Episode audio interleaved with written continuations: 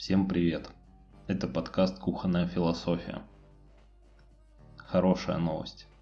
Я больше не записываю подкаст «Кухонная философия», сидя на кухне, в квартире студии. Записываю в отдельной комнате. И это ипотека. Плохая новость. За ипотеку приходится платить. И немало. Но это совсем другая история. Предыдущие выпуски я всегда акцентировал внимание на том, что этот подкаст нерегулярный. И вот э, буквально на днях родилась идея о том, как сделать серию регулярных выпусков.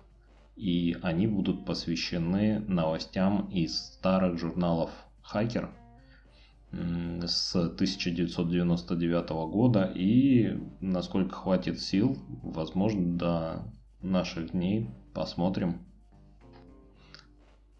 Одна из первых новостей в январском выпуске 99 года была посвящена тому, что ГУВД Москвы открыли э, сайт э, cyberpolis.ru, э, киберполиция.ру, э, на котором они показали всем, что типа, ребята, кто вы тут в сети лазите, мы как государство присутствуем тоже в сети, даже э, запустили историю о том парня, который спер у американцев, судя по всему, если я не ошибаюсь, редактор написал у буржуев 11 э, штук баксов.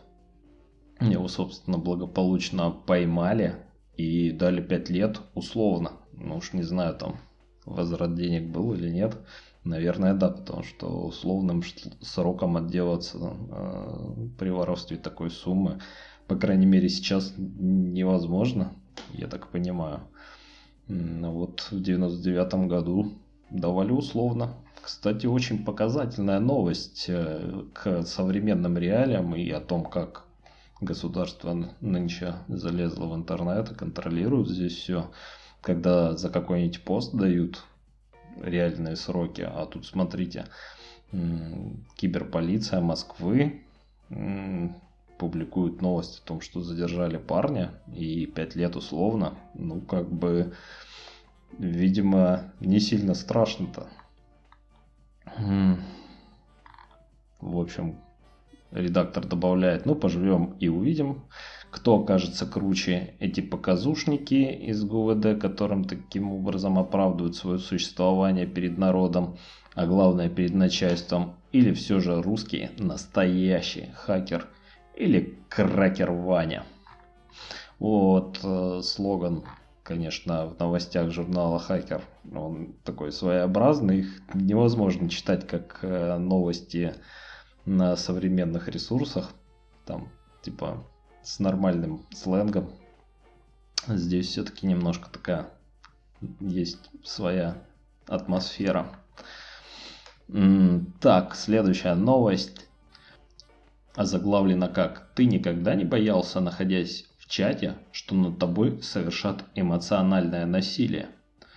Да ты даже не знаешь, что это такое. А в загнивающих штатах, о, кстати, в 99 год а, по-прежнему загнивающие штаты, то есть все еще, нет, не все еще, все еще это сейчас, но в общем вы поняли, м-м, придают очень большое значение проблеме сетевого трепа опасаясь, что их изнеженные детки познакомятся в чатах с просвещенными в компьютерах маньяком, тот сделает что-то нехорошее с их чадом.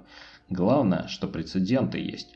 Совсем недавно только очень эффективные действия полиции позволили вернуть домой 17-летнюю жительницу Калифорнии, сбежавшую из дома, поддавшись на позывы из чата. Ну, в общем, 17-летняя жительница Калифорнии пообщалась с каким-то маньяком в чате, он ей там что-то наплел, приезжай ко мне. Ну, в общем, классика современности, сейчас там со всякими шурыгинами.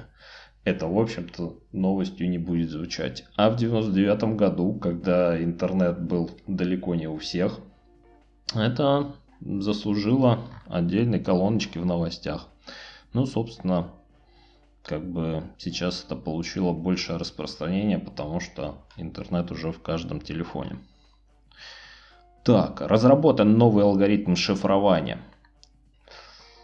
О, здесь, кстати, коротенькая новость о некой Саре Фленнери. Можно на нее на Википедии почитать. Девушка разработала новый алгоритм шифрования для сообщений, передаваемых через интернет. Новый код в 10 раз быстрее предыдущего. Какой именно предыдущий был, тут непонятно. Изобретенного более 20 лет назад, в 1977 году, студентами Массачусетского технологического института. Ну, в общем, такая коротенькая новость, но на Википедии есть про Сару Фленнери статья, там же и про протокол ее шифрования, которое она внедрила. Там она находилась где-то на ну, практике от института, что ли. И в ходе такой практики на каком-то предприятии разработал этот протокол. Можно почитать подробнее.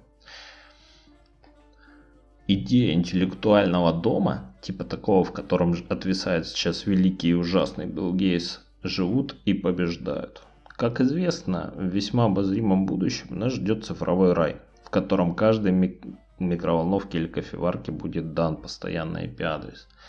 Будем готовить, не отрываясь задницы от стула. Там, гляди, еще летать они будут, на худой конец ездить станут. Ну, в общем, новость о том, что компания Samsung решила не ждать прекрасного далека и скоро запустит серию первую интеллектуальную микроволновую печь с подключением к интернету. Согласитесь, в современной реалии умным домом и интернетом вещей никого не удивишь. А 99 год, такое только у Билла Гейтса.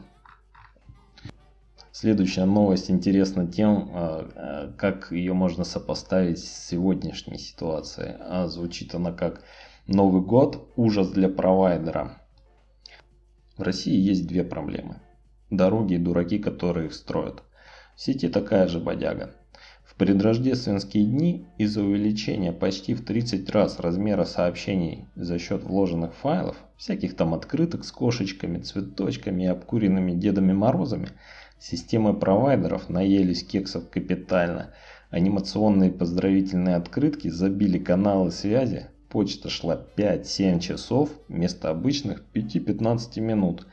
Вот это я называю спамом, самым официальным и законным спамом года. Тут, кстати, хочется отметить то, что раньше, чтобы со своего локального компьютера отправлять почту, необходимо было использовать SMTP э, сервер э, своего провайдера. То есть для исходящей почты в программке ты указываешь SMTP сервер своего провайдера и вся исходящая почта идет от э, сервера твоего провайдера.